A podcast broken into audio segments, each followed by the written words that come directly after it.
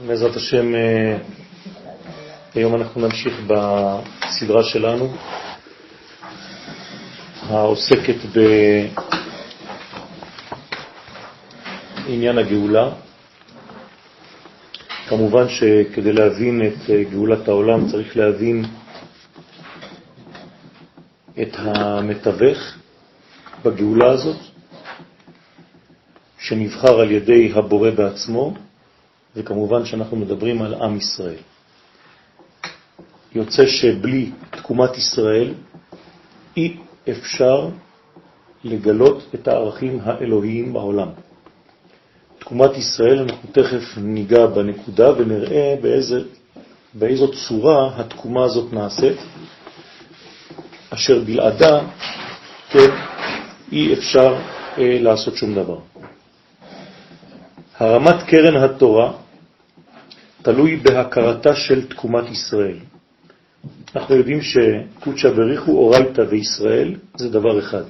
כלומר, הקדוש ברוך הוא, התורה ועם ישראל זה דבר אחד. מה פירוש דבר אחד?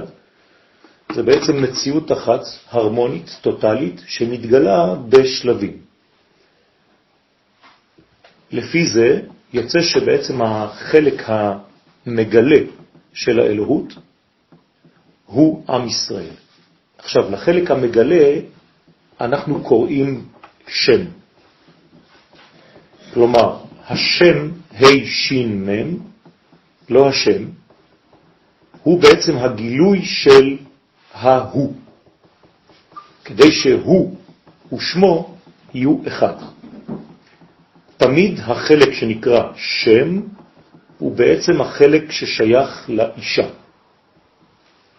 האישה היא לבוש לאיש.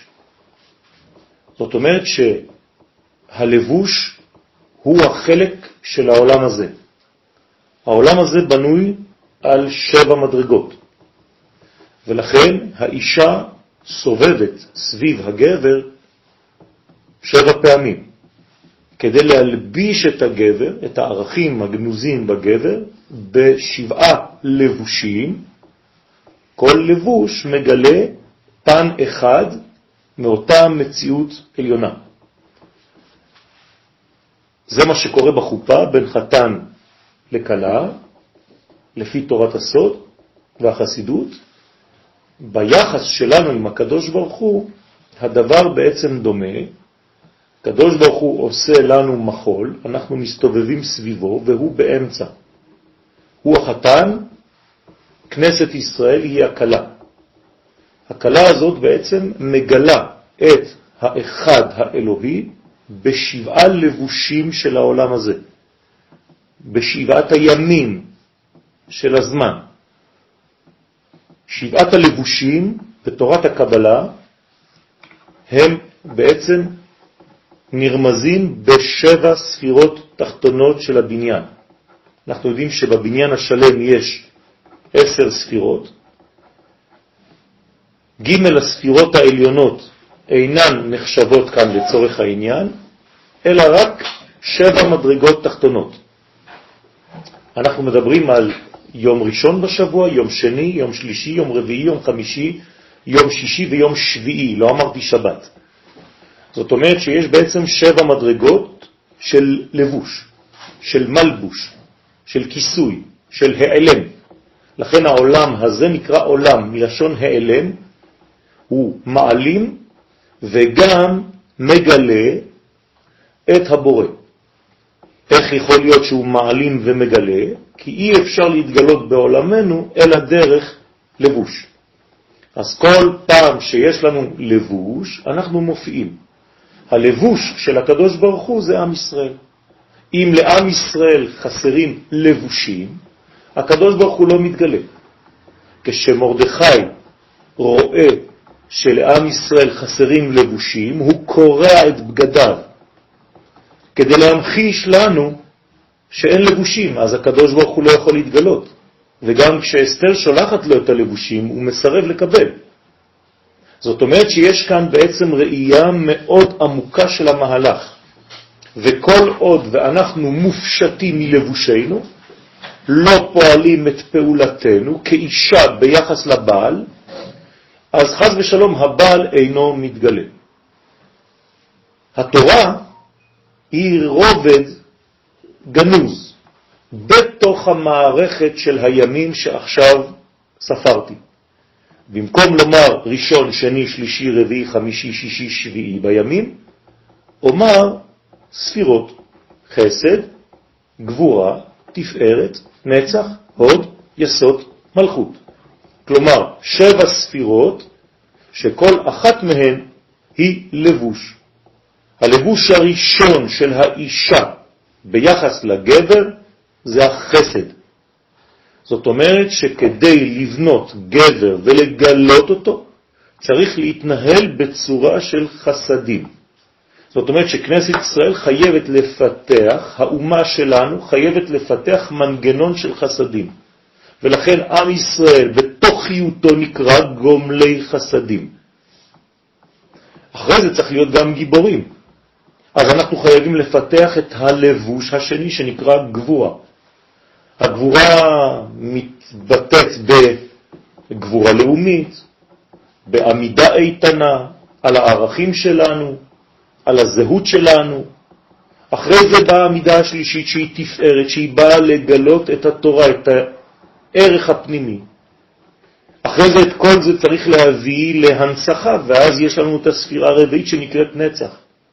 אבל כל הדברים האלה חייבים גם להיות יפים, ולכן יש גם את ההוד. הנצחה, נצחיות, ניצחון. ניצחוני בניי, אומר הקדוש ברוך הוא. אחרי זה באה הספירה השישית, יסוד, שזה בעצם הצינור שמגלה את כל מה שהיה עד כה למטה, בעולם הזה, וכמובן השלב השביעי האחרון הוא המלכות עצמה, הגילוי בפועל של הערכים העליונים. וזה מה שהקדוש ברוך הוא רצה בבריאת העולם. רצה הקדוש ברוך הוא לעשות לו דירה בעולם הזה, בתחתונים.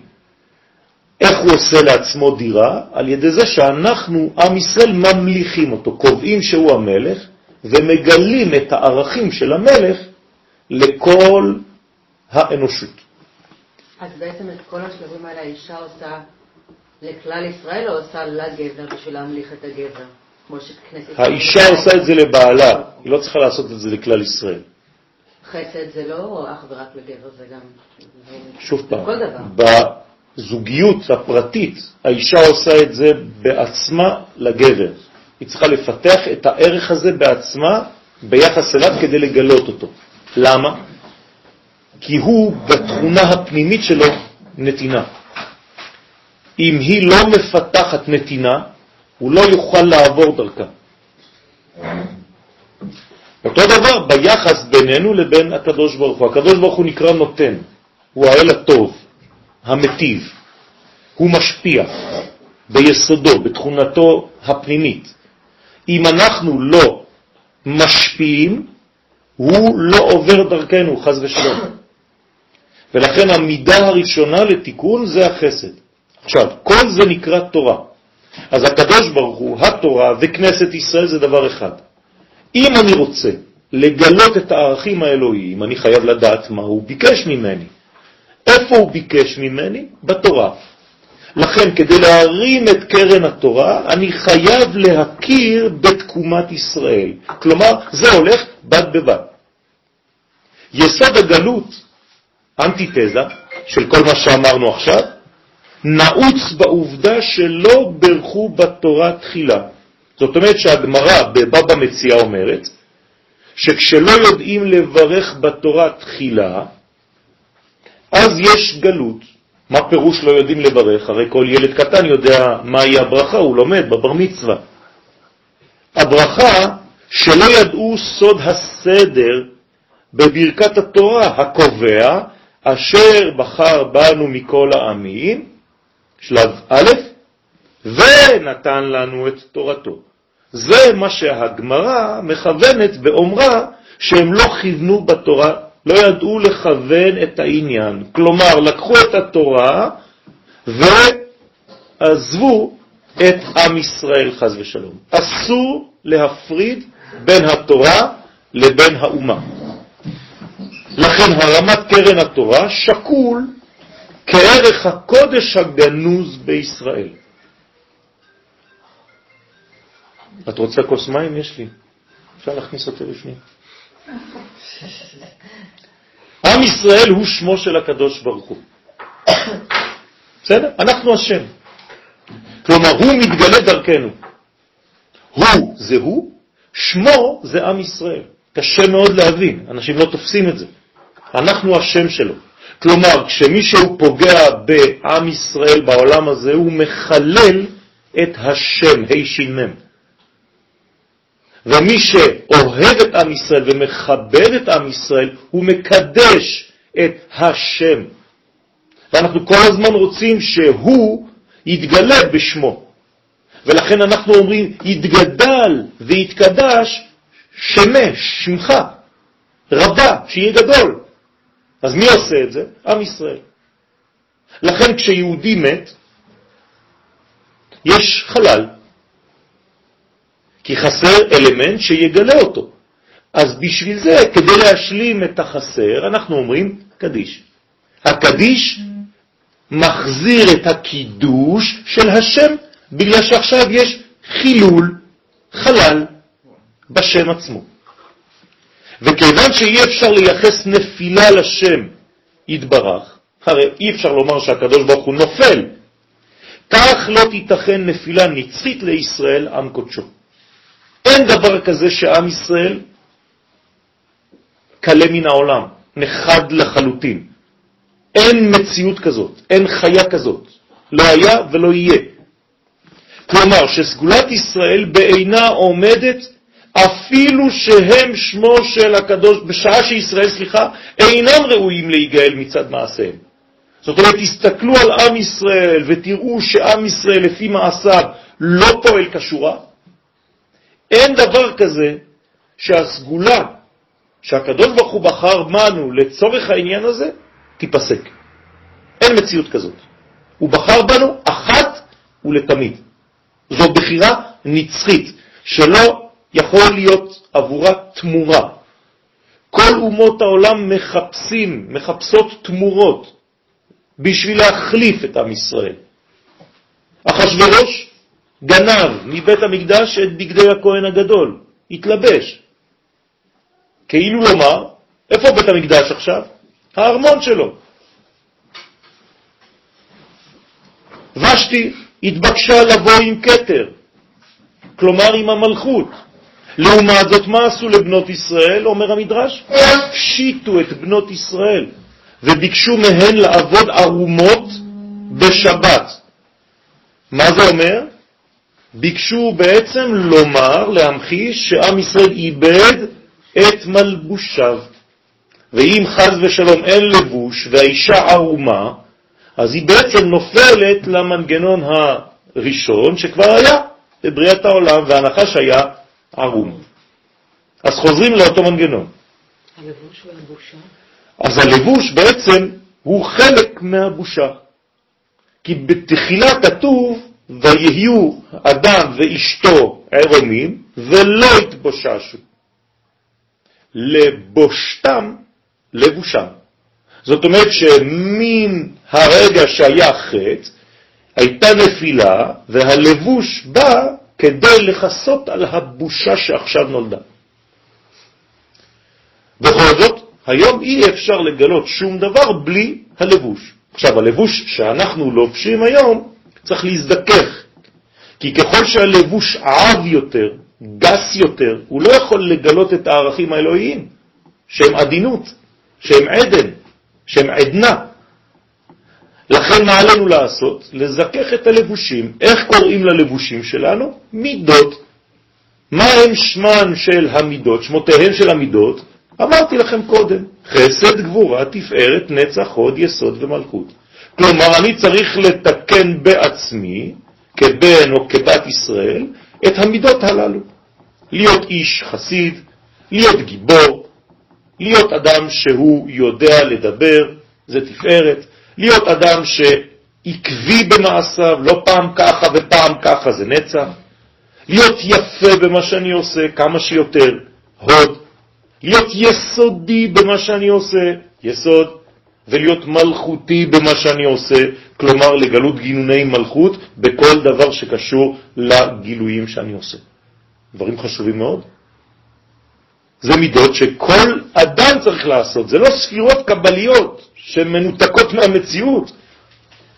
אז אולי זה מפחיד, כי הפחידו אותנו במשך אלפיים שנה, מה זה חסד, גבורה, תפארת, וואו, ספירות. מה זה? חסד, תהיה אדם חסיד, תיתן, תשפיע, תהיה טוב. גבורה, תהיה גיבור. אל תפחד לומר את מה שיש לך לומר, וכו' וכו'. לכן, גם אם אתה רואה שעם ישראל, לפי מעשיו, לא עושה את העבודה, אל תחשוב שהדבר נפסק. הקדוש ברוך הוא לא מפספס, לא נכשל בבריאת העולם. הדבר יצליח בסופו של דבר. ולכן בכל זאת נגאלים מצד העובדה שהם שמו של הקדוש ברוך הוא, והוא לא יכול לחלל את שמו. על זה הוא אומר, והתגדילתי אני בעצמי והתקדישתי, בגלל שאתם חיללתם את שמי, בגלל שהייתם הרבה הרבה זמן, יותר מדי זמן, בגלות. ולכן כל העניין המקורי, המרכזי, זו חזרה של עם ישראל לארץ הקודש.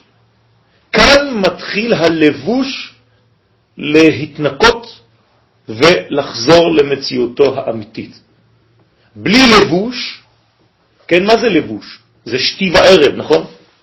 חוטים של שתי, חוטים של ערב, ושתי וערב עושים אריגה. אם אין אריגה כזאת, אי אפשר לגלות את האחד. האחד הוא א'. אם אין את הדבר הזה, אתה בלי א'. איך קוראים לאדם שהוא בלי א'? אבל. מה זה אבל? א' בלי. א' בל. בל א'. כלומר, אדם באבלות הוא בעצם לא מגלה את האחדות, אז מה עושים לו? קוראים לו את הבגד, זה אותו עניין. כי הוא עכשיו לא משדר אחדות, הוא משדר פיצול אישיות. אז אנחנו יוצאים מהדבר הזה. צריכים לחזור לגלות את האלף בתוך המציאות, ובמקום אבל זה אכן. אכן זה א' כן, ולא א' בלי.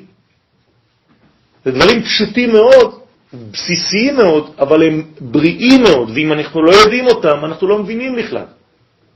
למה קוראים לו את הבגד? מסכן. מה הוא עשה? אבא שלו מת, אז מה? אתה צריך לקרוא לו את החולצה?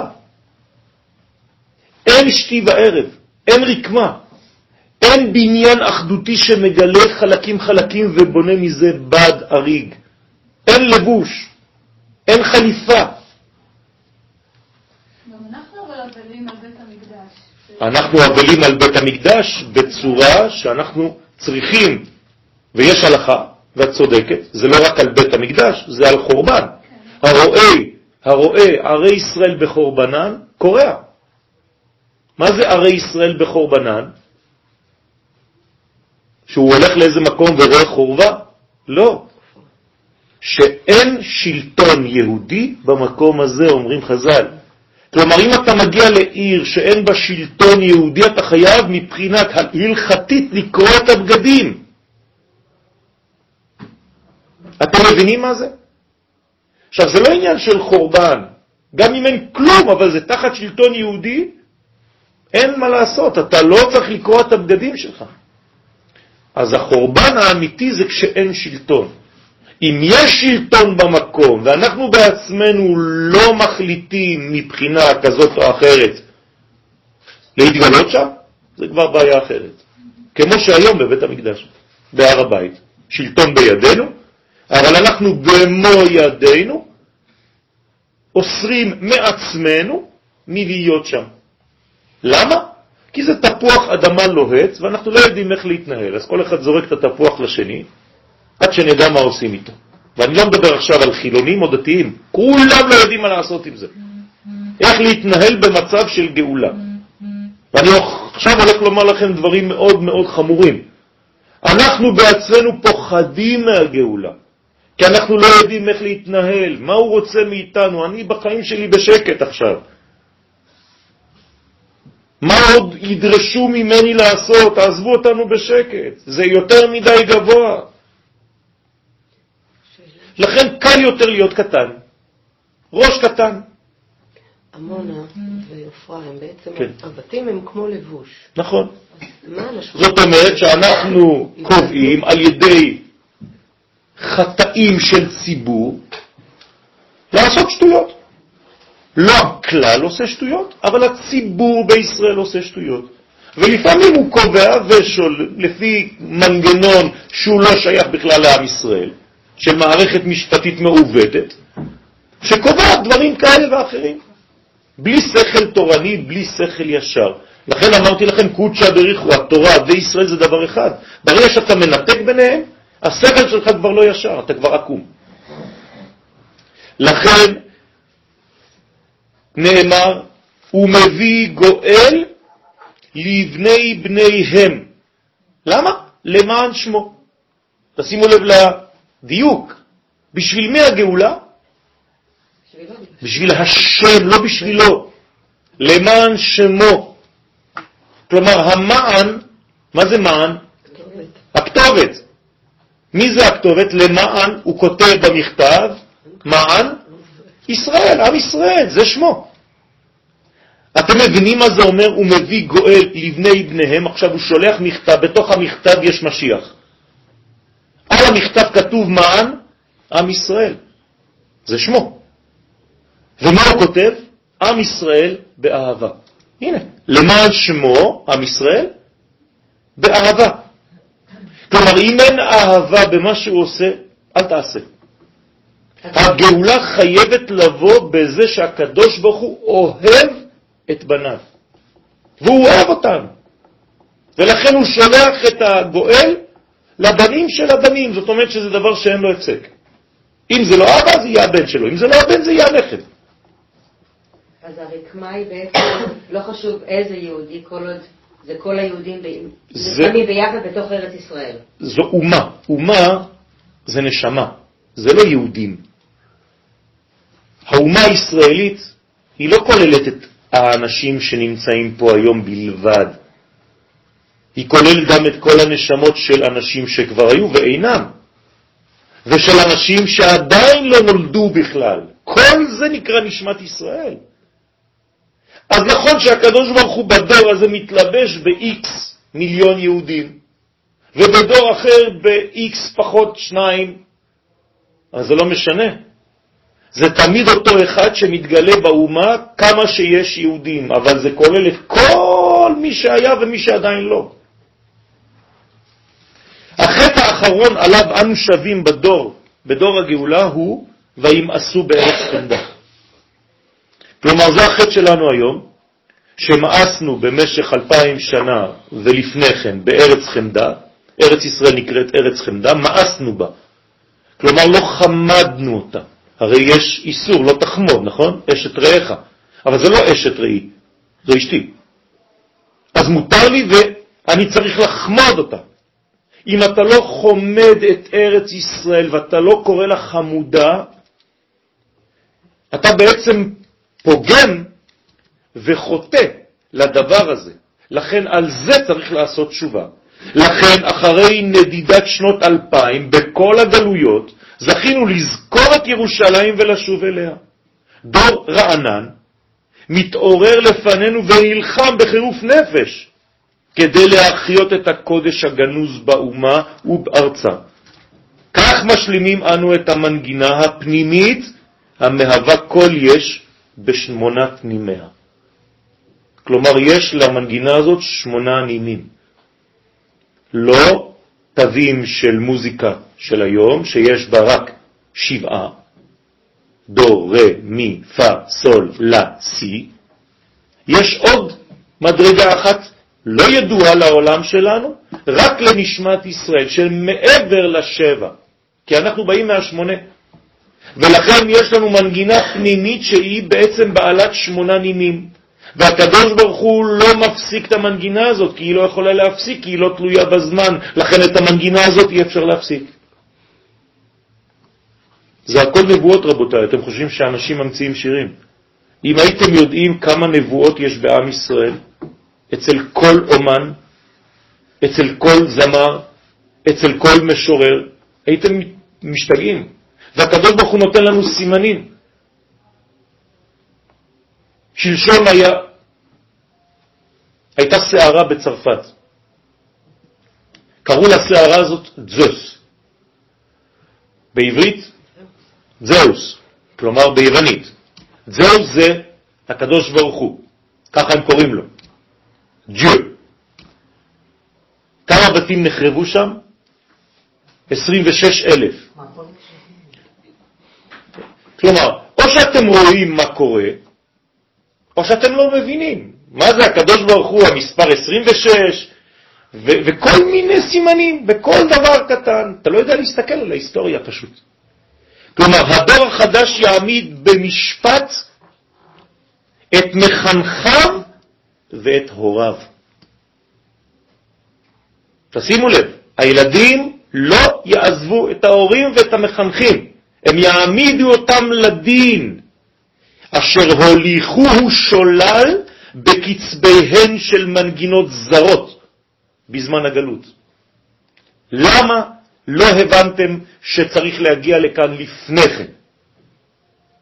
אנחנו הדור החדש? אנחנו הדור החדש. הדור האחרון יכריח את אבותיו לעשות תשובה שלמה. על זאת התאייה במדבר העמים, ועל זה נאמר בנביא מלאכי, והשיב לב אבות על בנים. ורק לאחר מכן, ומכוח זה, ולב בנים על אבותם. כלומר, האבות יימשכו אחרי הילדים. האבות פחות יבינו בדור האחרון את מה שיש לילדים לומר.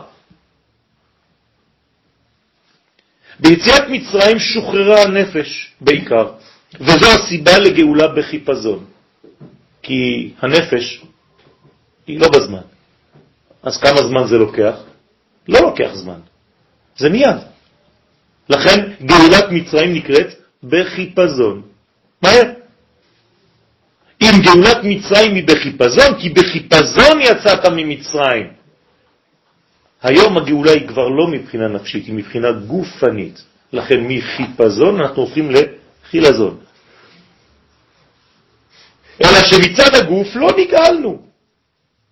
ואז נשארנו בצביון גלותי, הפוחד מכל עלה נידף ברוח, עד כדי העדפה להישאר בכלא הצמצום.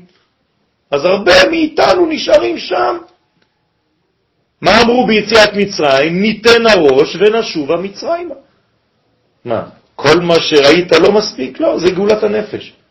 הגוף, כדי שזה יגיע לעולם הזה שנקרא גוף, זה המון זמן. אם אתה לא יודע לתרגם, אתם יודעים שלפעמים אתם הולכים לרופא, פסיכולוג, הוא מרפא, הוא עוזר לכם להירפא, אתם מרפאים את עצמכם דרכו. אבל עד שהרפואה הזאת תגיע לגוף, זה כבר חבלה. כלומר, אתם לא מקבלים שאתם כבר בריאים.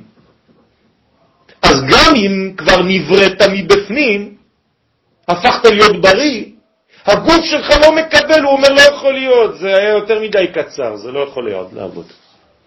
ואז אתה בעצמך עושה בעצם מה שנקרא בתורת הפסיכולוגיה סבוטאז'. אתה הורס את עצמך לבד כי אתה לא מקבל, זה לא יכול להיות, זה לא יעבוד. אמרת, מישהו עובר ואומר אמן כן יהי רצון, זה לא יעבוד. אצלך זה לא יעבוד. כי אתה יותר מדי לוגי ואתה לא יודע לחיות את מה שעושים לך. שתי נשים בחתונה, לפני חודש. כאב ראש, לא יודע ממה, מה, מומה. רוצה טיפול קצר? כן. מתחיל לעשות לה טיפול, מתחיל לעשות לשנייה טיפול. האחת אומרת לי תודה, השנייה מתחילה לצחוק. תוך עשר דקות זאת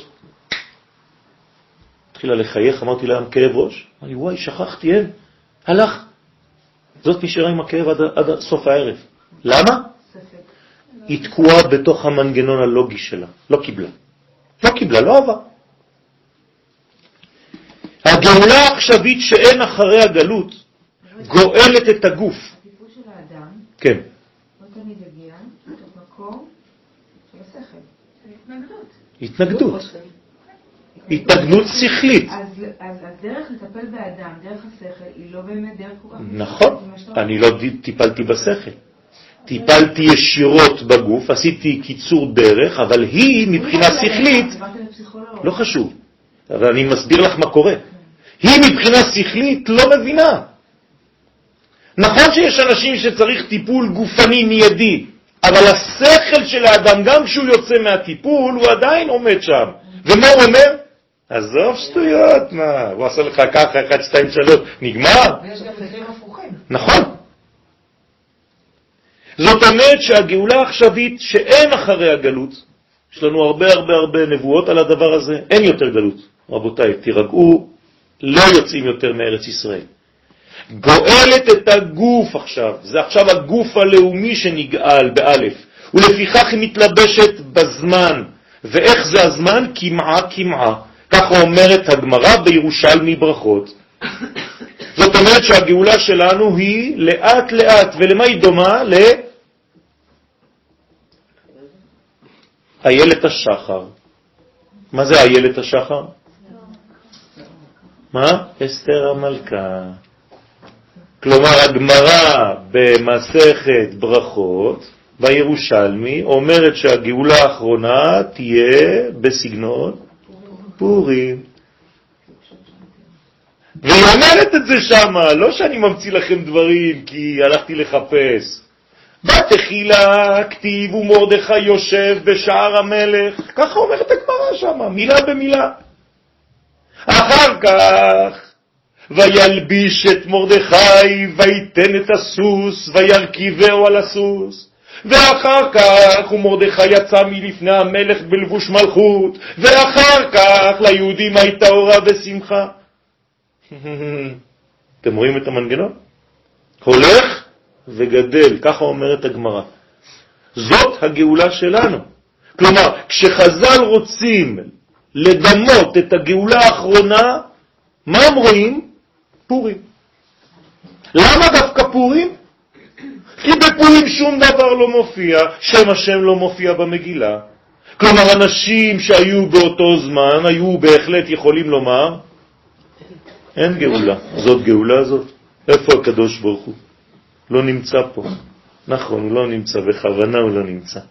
אתה יודע למה הוא לא נמצא בשורה הזאת, או בשורה הזאת, או בשורה הזאת במגילה? כי הוא נמצא בכל השורות. זאת הבעיה שלך, שאין לך עיניים לראות. ואותו דבר היום, מי שלא הבין את המהלך של הגאולה של היום, והוא מחכה לדברים מאוד מאוד י' כ' ו' כ', אני יכול לומר לכם שהוא לא יראה כלום עד הסוף, רבותיי. רגע, מי שכתב את המגילה זה בעצם מרדכי. בוודאי. ואסתר, אז הם בעצמם... ידעו, אבל הם גם לא ראו. הם וגם- ראו, הם עשו בכוונה לא לכתוב את שם השם כדי ללמד אותנו שהגאולה האחרונה לא תראה את האלוהות באופן ודאי. ולמרות זאת יש גאולה. זה הסוד בדיוק. ההלם הוא בעצמו גילוי. נכון. אז זה נאמר מגילת אסתר, תגלה את האסתר. אם אתה לא יודע לגלות את זה, אז לא, לא תעשה כלום, אתה תקרא טקסט. תגידו לי אתם, מה כתוב בטקסט במגילת אסתר? מה זה, סיפור של מה? של זימה, של מלכים, של מלכות, של כל מיני קישוטים, של כל מיני בשמים, של כל מיני חלב ודבש וכסף וזהב ומיטות ורצפת בהת ושש וסוחרת וכלים מכלים שונים והשתייה כיד המלך, אין אונס. מה זה? מה זה? סיפור של ילדים, תחפושות. אם זה מה שראית, לא ראית. זאת הבעיה שלך. בשביל זה את פה. כן? אבל זה מצומצם, זה הבעיה. כאילו, יש כל כך הרבה אנשים זה הבעיה שלכם. זה הבעיה שלכם. שלא יודעים לחשוב כמו שאנחנו חושבים היום. אתם רציתם שיעור, ובגלל שאתן לא מגיעות בהמוניכם, אני אבטל אותו. לא, לא, אני לא צוחק. אני אגיד, אני אומר לכם את האמת. כי בחילה בחיפזון תצאו, ובמנוסה לא תלכון. זה השיעור האחרון, דרך אגב. כי הולך לפניכם השם ומאסיפכם אלוהי ישראל. זאת אומרת שהגאולה האחרונה תהיה, לא, לא, אל תמשיך רגע. רק לפה פצצה, אנחנו הגענו. לא חשוב, לא חשוב. זה לא חשוב. יש כאן מנגנון, יש כאן פוטנציאל. את השיעור שאני לא נותן כאן, אני נותן ל-150 איש במקום אחר. אז סליחה על בזבוז הזמן שלי. הניסים הם מצד הנפש, והטבע מצד הגוף. זאת אומרת שכל מה שהוא ניסי זה נפשי. הגוף זה הדברים החומריים, לכן בגוף הדברים לוקחים זמן. עד שהדבר עובר לגוף זה המון זמן. חבל. הנפש זה מיד. כלומר, אתה מבין מיד משהו בנפש שלך. מיד אתה קולט. אני יכול לומר משהו, מיד קלטת. עד שזה יעבור לך לגוף ותפנים את זה, חבל על הזמן. וזאת הבעיה שלנו. אין טבע גופני בנפש ואין נס רוחני בגוף. תשימו לב. זאת הבעיה שלנו. כל נס הקשור לגוף אינו אלא בעקבות יציאת הגוף ממצבו הטבעי. אז אם אתה רואה שקרה לך נס גופני, זה אומר שבאותו רגע הגוף לא היה גוף, הוא הפך למנגנון אחר. לא בכדי הולכת היא וגוברת התביעה לטבעיות הגופנית בדור הגאולה. כלומר, מה אנחנו רוצים עכשיו? מה התביעה של הילדים שהולכים להעמיד את ההורים שלהם לדין, למשפט? תביעה גופנית. למה זנחתם את הגוף בשביל הנשמה? הנשמה כבר נגאלה. אתם מבזבזים זמן. אני רוצה רק להמחיש לכם דבר שהוא חמור ביותר. כל פעם שאתה רוצה ללמוד שיעור תורה, מה אומרים לך? נשמה, נשמה, נשמה, נשמה, נכון? אבל הנשמה נגאלה, לא הבנת. זה נגמר כבר. עכשיו צריך לגאול את הגוף. ומי שממשיך לדבר על גאולת הנשמה לא הבין כלום. הגוף חייב להיגאל עכשיו. ולכן כל המהלכים הם מהלכים מלובשים בטבע, בטבעת הזאת שנקראת גוף. כלומר, הגאולה, אם הייתי צריך לצייר אותה, זו אישה. כי אשתו כגופו. קרני האומה הולכים ומתחזקים דווקא בקומה הגופנית של המציאות, לעומת חולשה מסוימת בענייני הרוח. תשימו לב מה קורה היום. מה אנשים רוצים יותר היום? גוף. רוצים הרבה יותר חומר. האם זו טעות? לא. מבחינה אינטואיטיבית הם מבינים שהגאולה הנשמתית כבר נעשתה, ועכשיו צריך לגאול את הגוף. עכשיו, הם לא יודעים איך לעשות את זה, כי מי שמלמד אותך לא יודע לשדר לך איך מתקנים גוף. גאולת הגוף קודמת היום לכל הניסים. ולכן, מי קודם למי, משיח בן דוד או משיח בן יוסף? משיח בן יוסף. מה זה משיח בן יוסף? גאולת הגוף. יוסף זה ציון. ציון זה חזרה לארץ ישראל, זה הגוף, לבנות כבישים. מה יעשה משיח בן דוד? הוא יבוא כבר לשטח בנוי, שמשיח בן יוסף הכין עבורו, ואחרי זה הוא רק יסיים את מה שיש לעשות. היא תהיה אותה גאולה של הגוף בדרך טבע, ותהווה בסיס לשלבים הניסיים שיבואו בעקבותיה. כלומר, יהיו שלבים יותר ניסיים, אבל זה רק שלב ב', שלב ג'. הגאולה הטבעית תתנהל בהדרגה, והנס יבוא באופן פתאומי. אז מה שראינו עד היום זה הדרגתיות, הדרגתיות, הדרגתיות, הכל בהדרגה, הכל בשקט. מי שאין לו סבלנות, ישראל הוא הכלי לגילוי האור האלוהי בעולם. מגמת האומה היא להביא את האומות להכרת מלכות השם על הכל. זה מה שבאנו לעשות. ככה אנחנו מבקשים בראש השנה, המלוך על כל העולם כולו בכבודך. מי זה בכבודך? מי זה באמצעות כבוד שלך? אנחנו ישראל, אנחנו הכבוד שלו, אנחנו השם שלו. שם וכבוד זה אותו דבר. ברוך שם כבוד מלכותו. כלומר, מלוך על כל העולם כולו בכבודך דרך עם ישראל, והינשא על כל הארץ בעיקרך. מי זה עיקרך? גם ישראל.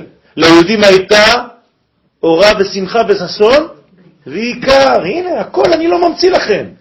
והופע בהדר גאון עוזך. מי זה גאון עוזך? ישראל.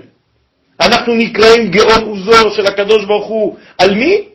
על כל יושבי תבל ארצך. ואז וידע כל פעול כי אתה פעלתו, ויבין כל יצור כי אתה יצרתו, ויאמר כל אשר נשמה באפו, עכשיו תשימו לב, אדוני אלוהי ישראל מלך. או מלאך. לא סתם השם מלך, רק אם הוא אלוהי ישראל דרך האלוהות על ישראל, הוא מלאך ומלכותו בכל משל. תראו איזה דיוקים. שאנחנו יכולים לקרוא את הפסוקים האלה, את התפילות האלה, שנים, ולא לשים לב.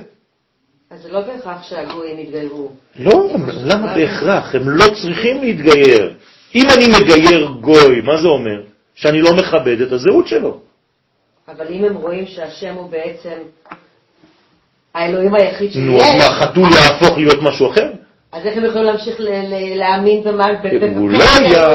הוא לא יאמין בפסל או בבן אדם, אבל הוא יישאר גוי, שיקבל עליו שבע מצוות בני נוח, וידע שעם ישראל הוא המתווך, וזהו.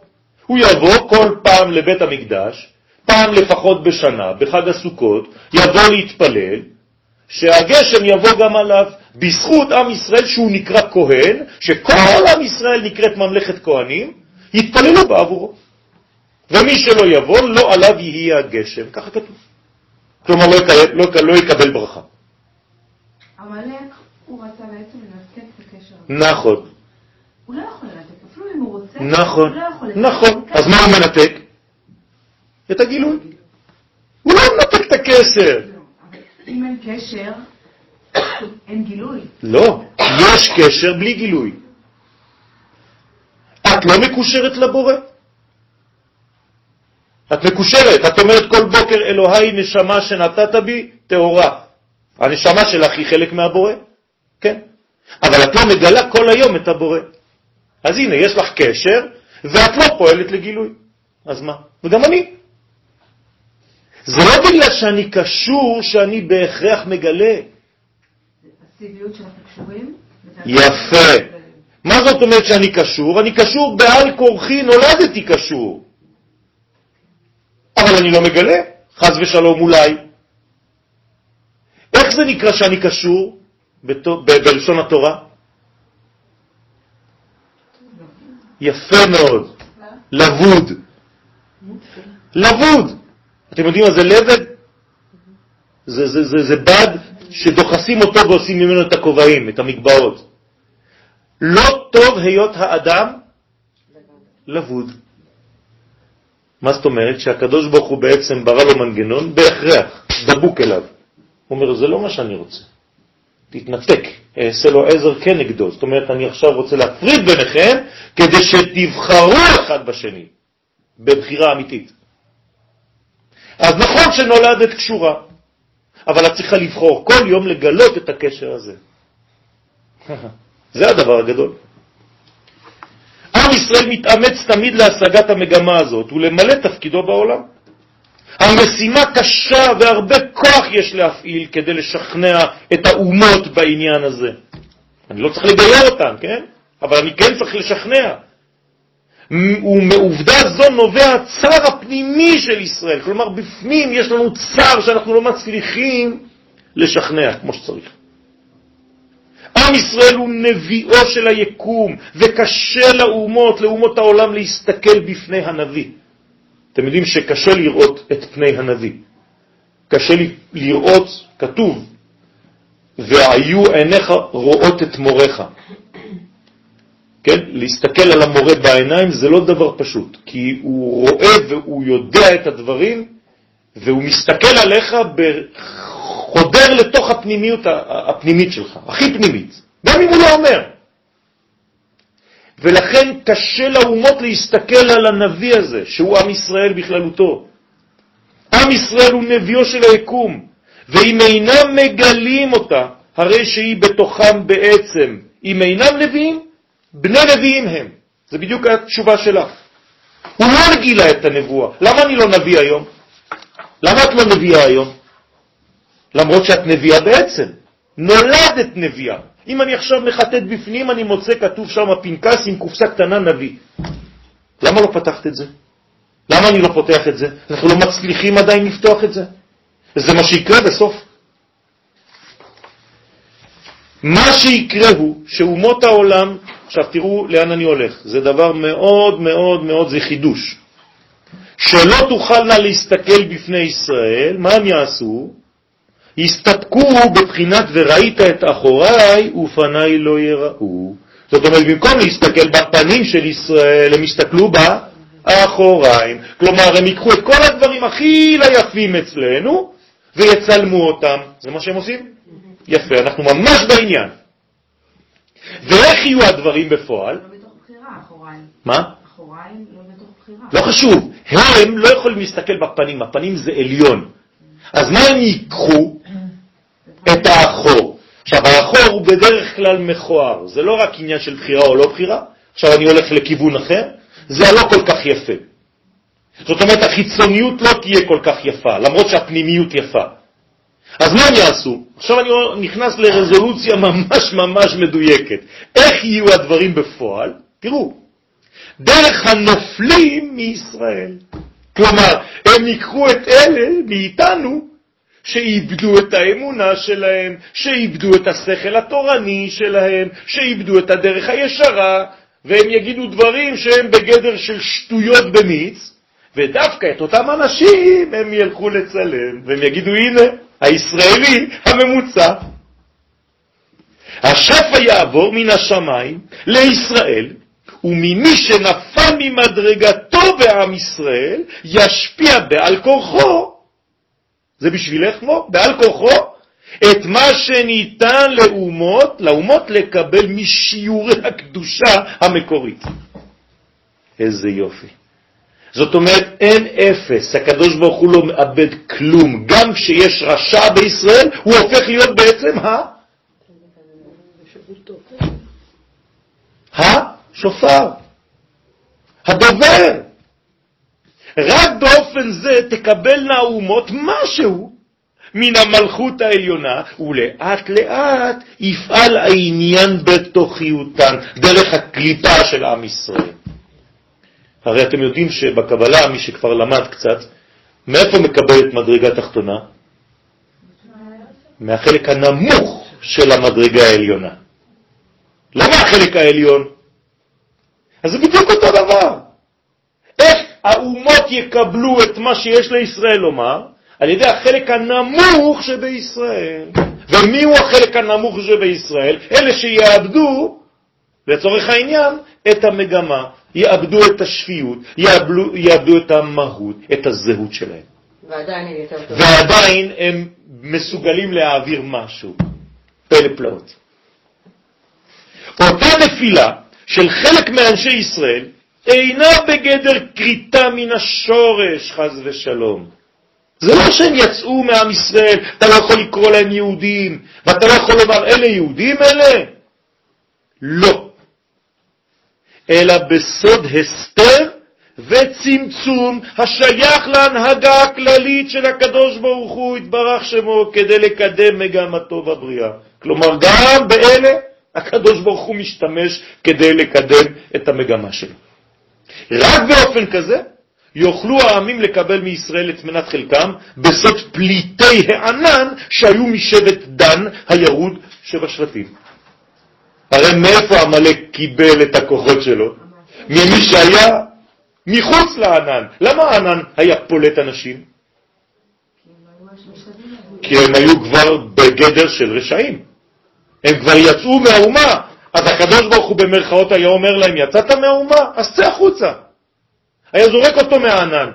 מה היה עושה לעמלק? אומר לו, בוא, בוא, בוא, בוא, אתה תהיה המתווך, אתה הגשר עכשיו. אתם מבינים? אין אפס. עכשיו, איך קוראים לשבט הזה שהיה פולט? דן. זאת אומרת שדן היה הירות שבשבטים. עכשיו תראו, מטעם זה גם לשבט דן יש חלק בבניין הגאולה. ובעשיית המשכן. אתה לא יכול להגיד שהוא בחוץ. הנה, אנחנו עכשיו עוסקים בפרשיות שעוסקות במשכן. את מי הקדוש ברוך הוא לוקח כדי לבנות את המשכן? אחד משבט הכי גבוה, יהודה, איך קוראים לו? בצלאל. ואחד מהשבט הכי נמוך שבעם ישראל, איך קוראים לו? האויב. הנה, ראה, אני מצטט לכם את הפסוק. קראתי בשם בצלאל בן אורי בן חור למטה יהודה, ואני נתתי איתו את האוליהב בן אחיסמך למטה דן. איזה יופי. כלומר, איך בונים משכן? על ידי כל האומה, כלומר לקחתי את כל הקצוות. אתה לא יכול לבנות שום דבר, כלומר אני עכשיו לוקח את שבט דן, הירוד, ואני מעלה אותו לקו זכות.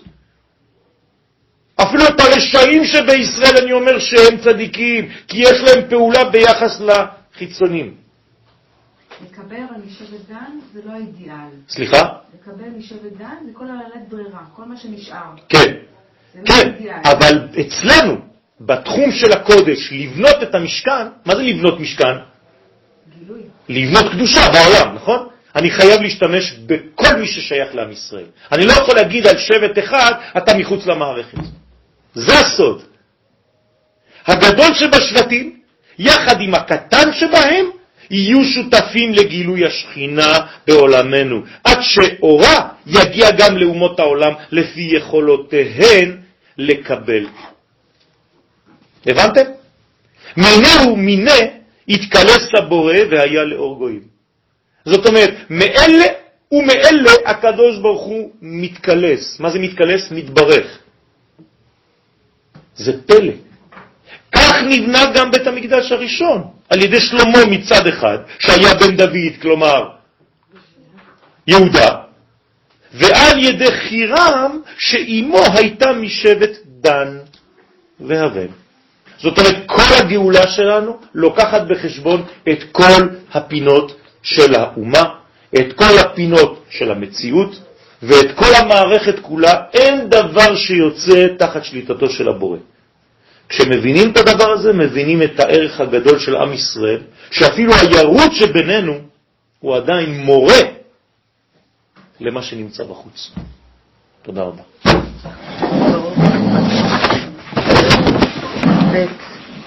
ב' א', זה א', א', יפה.